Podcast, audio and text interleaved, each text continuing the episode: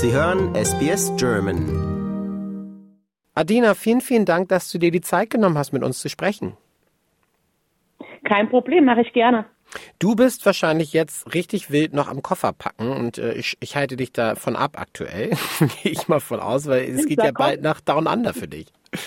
Genau, da kommst du schon zu spät. Meine Koffer sind tatsächlich schon gepackt, da wir bereits einen Tag eher zum Flughafen nach München anreisen mit den öffentlichen Verkehrsmitteln und unser Zug geht in 24 Stunden. Das heißt, wir haben schon fertig gepackt. Wir treffen uns nachher noch mit Freunden, die mit uns zusammenfliegen zum Essen und mit anderen äh, Freunden, die leider nicht mitkommen und sind quasi schon startklar. Sehr gut. Gut vorbereitet. Das ist äh, auf jeden Fall sehr, sehr vorbildlich. Da erinnere ich mich an ganz andere äh, Szenarios von der Abreise. Ich hoffe, dein, dein Visum hast du auch schon lange organisiert. Das ist alles schon, schon klar. Genau, das Visum sollten wir vom DFB aus, vom Fanclub Nationalmannschaft besonders aus, bis 1. Mai schon beantragt haben. Das ist quasi schon im Handgepäck und vorzeigebereit für den Abflug. Ja, German Efficiency, groß, großartig. Erzähl mal, ich, ich finde es unfassbar faszinierend. Ähm, bin selber leidenschaftlicher Fußballanhänger, Fußballfan, aber es gibt da ja auch, wie bei so vielen Dingen im Leben, verschiedene Stufen der, der Fußballliebe. Und äh, wenn man sich äh, in den Flieger setzen möchte und 15.000 Kilometer weit fliegt, um, um hier dabei zu sein, da muss man schon wirklich ein bisschen Fußball verrückt sein. Ähm, wie du bist Teil der, des DFB-Fanclubs, aber das ist nicht alles. Erzähl mal ein bisschen. Genau, ich bin seit 2011, seit der Heim-WM, äh, Mitglied vom DFB-Fanclub Nationalmannschaft. Bin zum Frauenfußball 2010 bei der Heim-WM U20 der Frauen gekommen und habe vorher auch selbst ein bisschen gekickt, hobbymäßig. Und bin dann später bis zum VfL Wolfsburg gekommen, wodurch ich auch meine Heimat, das Saarland, äh, im Südwesten Deutschlands verlassen habe und tatsächlich 2016 dann nach Wolfsburg gezogen bin. In, de, in die Autostadt. Und du bist dem Verein auch treu geblieben, richtig? Ich bin dem Verein treu geblieben, genau. Ich verfolge den Verein seit 2013. Da hatte ich dank des DFBs eine Pokalübergabe an Nadine Kessler und Leonie Meyer, damals auch VfL Wolfsburg und FC Bayern München. Und ich kannte Nadine Kessler so ein bisschen aus meiner Heimat. Die kommt auch um die Ecke da, wo ich geboren bin. Und sie meinte, hey Adina, komm doch mal nach Wolfsburg zu einem Heimspiel. Wäre schön, wenn du nicht nur auswärts bei uns bist, sondern auch mal zu Hause. Und dadurch habe ich die Liebe zum VfL Wolfsburg kennengelernt, habe dort sehr viele Freunde gefunden. Wir haben einen großen Fanclub gegründet und bin dann tatsächlich drei Jahre später sogar für den Verein und für die Arbeit hierher gezogen. Wahnsinn. Wahnsinn. Also, und man muss auch wirklich sagen, Leidenschaft verbindet natürlich, ähm, generell im Leben. Ähm, beim Fußball ist es natürlich nicht anders. Ähm, das ist eine richtig enge Community, glaube ich, diese ganzen Fanclubs. Das haben wir jetzt auch schon gehört von dem Olli Kerbler, der hier vor Ort in, in äh, Melbourne seit 20 Jahren äh, großartige Arbeit leistet und Fan ist und um die halbe Welt reist, der jetzt auch schon sehr, sehr aufgeregt ist, euch alle hier in Empfang zu nehmen. Das ist eine richtig, ein richtig enges, eine richtig enge Community, oder? Genau, das kann man echt so sagen. Also es gibt auch Rivalitäten, auch zwischen den Vereinen oder zu anderen Vereinen. Aber grundsätzlich, man sieht sich quasi jedes Jahr in Köln beim Pokalfinale, ob Frankfurt-Fans, ob Potsdam-Fans, ob Bayern-Fans ist es immer irgendwo jemand vertreten und man begrüßt sich größtenteils herzlich, weil man sich einfach untereinander kennt. Auch durch die Nationalmannschaft dieses Jahr beim Pokalfinale im Mai gab es zum ersten Mal ein Treffen der Fanclubs der einzelnen Vereine, dass man sich ein bisschen connecten konnte und ein bisschen kurzschließen konnte, was es zu verbessern gibt, was man wiederholen kann, was gut läuft und man ist wirklich gut ins Gespräch gekommen, gerade mit großen anderen Fanclubs aus Deutschland das macht den Frauenfußball einfach aus. Ja, da ist noch ein bisschen engere, engere Community, so scheint es auf jeden Fall. Also ich habe schon auch von im Vorfeld der der letzten Weltmeisterschaft in Katar der Männer dort äh, diverse Interviews geführt und da ging es auch um, also habe ich mit verschiedenen Fanvertreterinnen und Vertretern gesprochen und die sagten auch so, die Nationalmannschaft ist auch dort natürlich im Männerbereich so ein bisschen so ein einendes äh, einendes Mittel, wo man dann irgendwie Rivalitäten beiseite kehrt. Aber es scheint wirklich so zu sein, dass, äh, dass gerade äh, bei den, bei den Frauen da einfach auch noch wirklich ein bisschen, bisschen mehr Herzlichkeit ist und man auch irgendwie noch ein bisschen enger zusammenrückt, was ich großartig finde. Ja, das ist definitiv so. Ich meine, klar, wenn man jetzt gegen den Rivalen spielt, gegen den Tabellennachbarn oder so, ist für 90 Minuten mal die Freundschaft zur Seite gelegt, aber auch in der Halbzeitpause, wenn man sich am Kiosk trifft, dann, dann freut man sich einfach, Bekannte und sowas wie Fußballfamilie zu sehen. Und wenn dann wieder Anpfiff ist, dann ignoriert man sich wieder und feuert natürlich seine Mannschaft an oder macht auch mal den einen oder anderen Fangesang gegen die andere Mannschaft. Aber bei uns ist das alles wirklich sehr freundschaftlich und stets über der Gürtellinie. Ja, wie man im Englischen sagt, all in good fun. Und so soll es ja auch sein, dass man dann irgendwie auch äh, da mal die 90 Minuten dann auch ein bisschen, bisschen sich auf, aufs Korn nehmen kann, solange das dann alles auch in einem Rahmen bleibt. Es ist großartig. Und ich muss sagen, ähm, für den Frauenfußball über die letzten Jahrzehnte, das ist ja eine unfassbare Entwicklung. Also wenn man ja auch so zurückdenkt an, an die Generation Birgit Prinz, von dort bis jetzt hat sich ja einiges getan. Auch wenn es ähm, auch jetzt gerade international, wenn man so an die großen Turniere denkt, ähm, natürlich auch national in den Ligen, du hast ähm, auch schon angesprochen, VfL Wolfsburg ist ja auch wirklich sehr, sehr erfolgreich in der Liga in, in den vergangenen Jahren. Aber gerade auch international, da hat sich ja einiges getan. Wie hast du diese Entwicklung des, äh, des Fußballs, des Frauenfußballs so über die letzte Dekade miterlebt? Also ganz besonders in Holland bei der EM war die Euphorie in Holland enorm groß und das war für uns deutsche Fans, sage ich mal, noch sehr unbekannt. Die Fanmeilen waren mega. Ich meine, gut, die sind auch später ähm, Europameister im eigenen Land geworden. Ich habe das Finale auch verfolgt dort. Es ist ja quasi um die Ecke. Und als man dann zurück in Deutschland war und dann wieder gegen kleine Vereine vor 800 oder 700 oder nur 300 Zuschauern gespielt hat und wenn dann der Top-Club kam wie Bayern, damals noch Potsdam, die ja jetzt leider in die zweite Liga abgerutscht sind, oder die Eintracht Frankfurt, damals noch FFC Frankfurt, waren die Stadien schon etwas voller, aber auch maximal bei ca. 2000 Zuschauern. Und es hat sich wirklich bis zur WM in England letztes Jahr immer stabilisiert in diesem Dreh rum. Wolfsburg hatte immer die meisten Zuschauer. Danach kam, glaube ich, schon Frankfurt und Potsdam. Bayern durch das kleinere Stadion ja leider nur wenige Zuschauer möglich. Und das hat sich aber seit dieser WM in England, äh, EM in England sowas von, das ist sowas von in die Decke geschossen, dass wir jetzt sogar für die großen Spiele Champions League oder Topspiele in der Bundesliga in die Arena der Männer ausweichen. Und auch die gerade samstags fast ausverkauft ist, sonntags dann nochmal eher weniger, weil ja doch für die meisten Leute eine lange Anfahrt ist. Aber trotzdem kommen wir auch dort zu knapp 18.000 bis 20.000 Zuschauern. Wahnsinn. Und das ist ein Wahnsinn. Die Mädels haben sich sowas von verdient, gerade nach dieser langen Corona-Zeit, ja. in der wirklich kein Zuschauer erlaubt war und man dann ab und an mal gesagt hat, okay, gut, wir haben ähm, den Mittellandkanal in Wolfsburg, wir stellen uns mit weit Abstand auf die andere Seite des Kanals und trommeln von dort aus an oder schreien mal ins Megafon, dass die Mädels auch so unsere Unterstützung sehen oder basteln Banner. Und ich bin mir sicher, dass das nicht nur die Fans des VfLs gemacht haben, sondern auch die Fans der anderen Vereine, sei es Duisburg, sei es Essen, sei es Potsdam, Bayern, Freiburg, Hoffenheim, die werden das bestimmt auch alle mitgemacht haben. Und gerade seit der WM, das ist mir besonders in Bremen aufgefallen, gehen auch sehr viele Bremer Anhänger der Männer zu Topspielen der Frauen oder zu entscheidenden Spielen. Jetzt gerade, als es gegen den Abstieg ging, hat Bremen aufgefordert zu kommen und die Herrenfans haben sich geschlossen hingestellt und mit angefeuert. Und das sieht man so eigentlich wirklich erst seit der EM in England und das auch noch nicht bei allen Vereinen.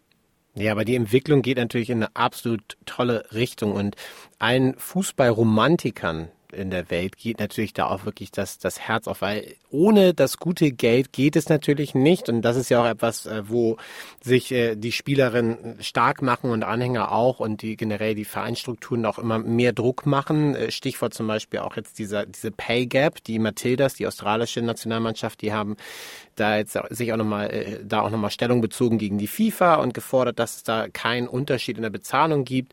Ähm, also da passiert ja auch wirklich viel in dem Bereich und ohne Geld geht's ja nicht aber trotzdem muss man ja wirklich sagen, so gerade Stichwort Kommerzialisierung des Fußballs, da scheint ja der Frauenfußball eine tolle Brücke zu schlagen zwischen wirklich Fußballromantik und dem, worum es wirklich geht, auch in dem Spiel. Und gleichzeitig äh, geht es dann aber auch kommerziell in, in eine richtige Richtung. Wie, wie erlebst du das als, als, als Anhängerin? Das ist eine gute Frage. Also ich finde, dass gerade im Herrenbereich im Fußball die Bezahlungen einfach in den Dimensionen sind, die unvorstellbar sind.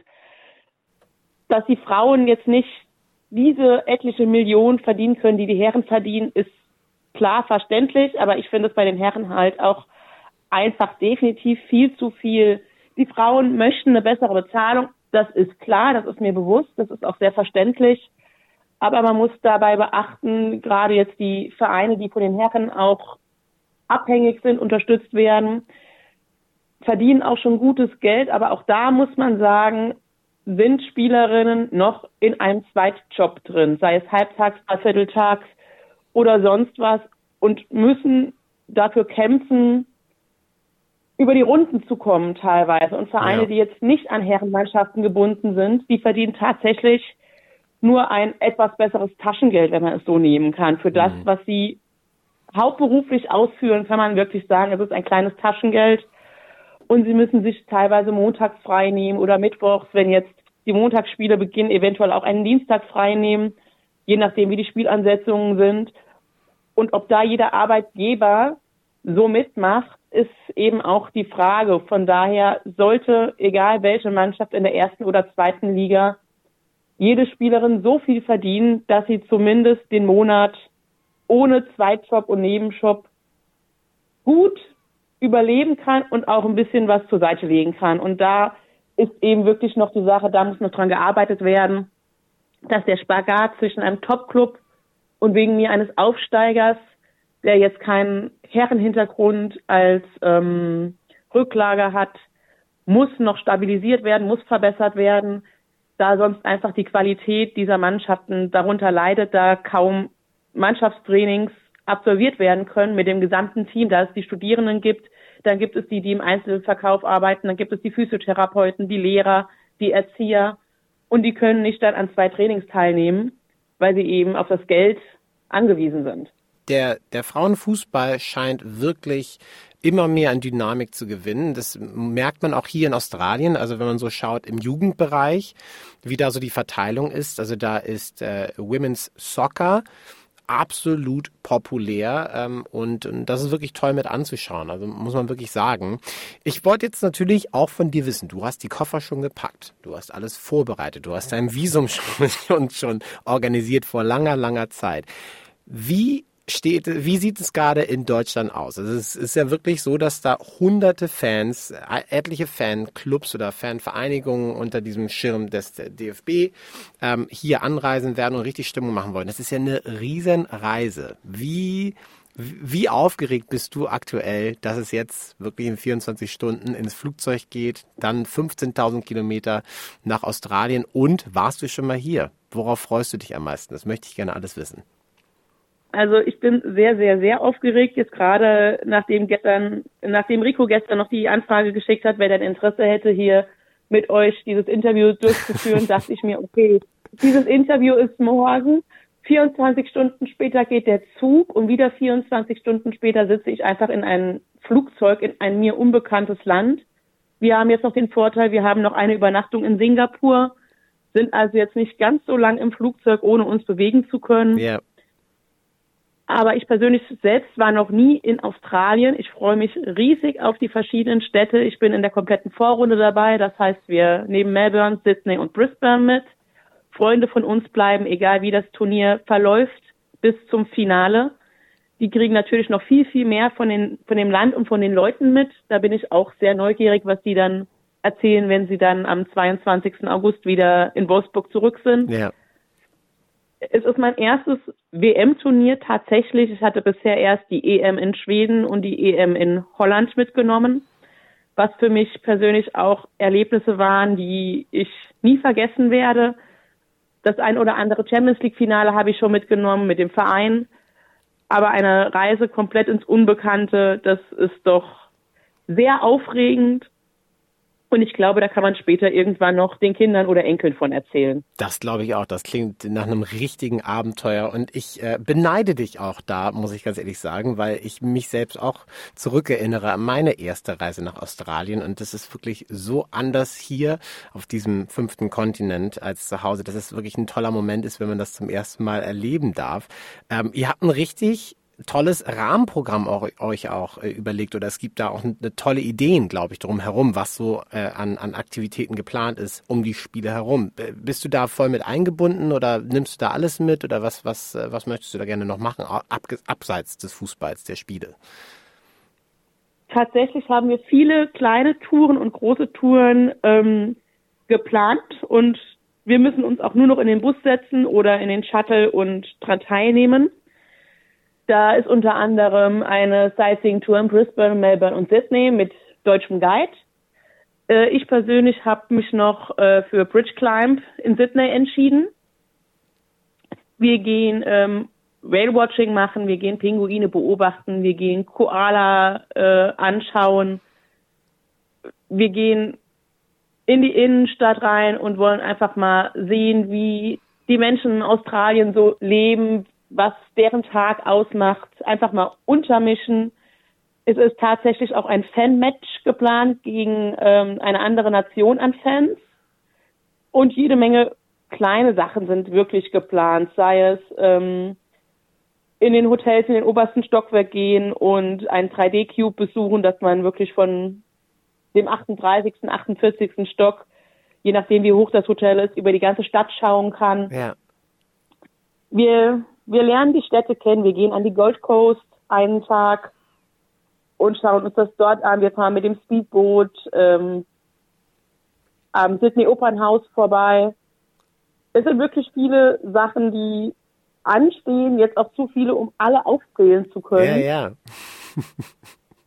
es wird ein Erlebnis. Es klingt nach einem absoluten Traum Trip, äh, Adina. Und ich, äh, da kann man ja wirklich dann nur hoffen, dass auch die deutschen Mädels dann auch performen und lange im Turnier bleiben und vielleicht sogar bis ins Finale schaffen. Das wäre natürlich sensationell. Aber das klingt wirklich nach einer absoluten, nach einem absoluten Abenteuer hier in Down Under. Und äh, ich wünsche dir alles Gute auf der, während der Anreise, während des Zwischenstopps und wir freuen uns wirklich, also die gesamte deutsche Community natürlich auf dieses Turnier, auf die Nationalmannschaft, die jetzt hier schon in der Central Coast angekommen ist, aber natürlich auch darauf, dass ihr hier alle ankommt. Äh, das wird wirklich ein Erlebnis und ähm, das Tolle ist, glaube ich, dass ihr da auch mit, mit einigen Menschen hier aus der australischen deutschen Community in Berührung kommt. Das wird ja auch toll, da so einen Austausch zu haben. Das wird mit Sicherheit toll. Ich meine, wir sind schon eine Gruppe von knapp 130 Leuten zu wow. Spitzenzeiten. Es reisen einige unterschiedlich an. Einige kommen erst zum dritten Gruppenspiel, andere reisen nach der Vorrunde ab, andere kommen zum Viertelfinale hier an. Aber ich glaube, zu Spitzenzeiten sind wir knapp 130 Leute und dann noch Leute von vor Ort kennenzulernen, die uns eventuell noch die kleinen Ecken zeigen können ja. in Sydney, Melbourne oder Brisbane, die man so als Tourist durch Guides gar nicht kennenlernt das wird natürlich dann nochmal ein Tucken besser, nochmal irgendwo schöner, weil die uns wirklich Stellen zeigen können, die sonst für Touristen oder Reisende verborgen bleiben. Ja. Und sich mit denen einfach auszutauschen über über dann auch den Fußball und die Stadt und wie sich der Fußball in Australien so entwickelt. Das wird bestimmt sehr interessant. Also das riecht nach interkontinentaler Fanfreundschaft, muss ich wirklich sagen. Ich wünsche dir einen ganz tollen Flug, eine ganz tolle Anreise und natürlich uns allen ein richtig tolles Turnier. Danke, dass du dir die Zeit genommen hast, so kurz vorm Abflug. Kein Problem, habe ich gern gemacht. Liken, teilen und kommentieren Sie unsere Inhalte bei facebook.com slash sbsgerman.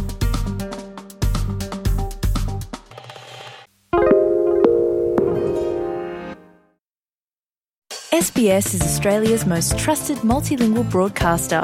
Our listeners are loyal, highly engaged, and have supported countless local businesses. We offer advertising packages for businesses of all sizes. Our experienced sales team will guide you through the process of owning a great campaign. Bring your own ad or have our production team make you something in one of our 68 languages. Start the conversation with your new audience today. Email sales at sbs.com.au.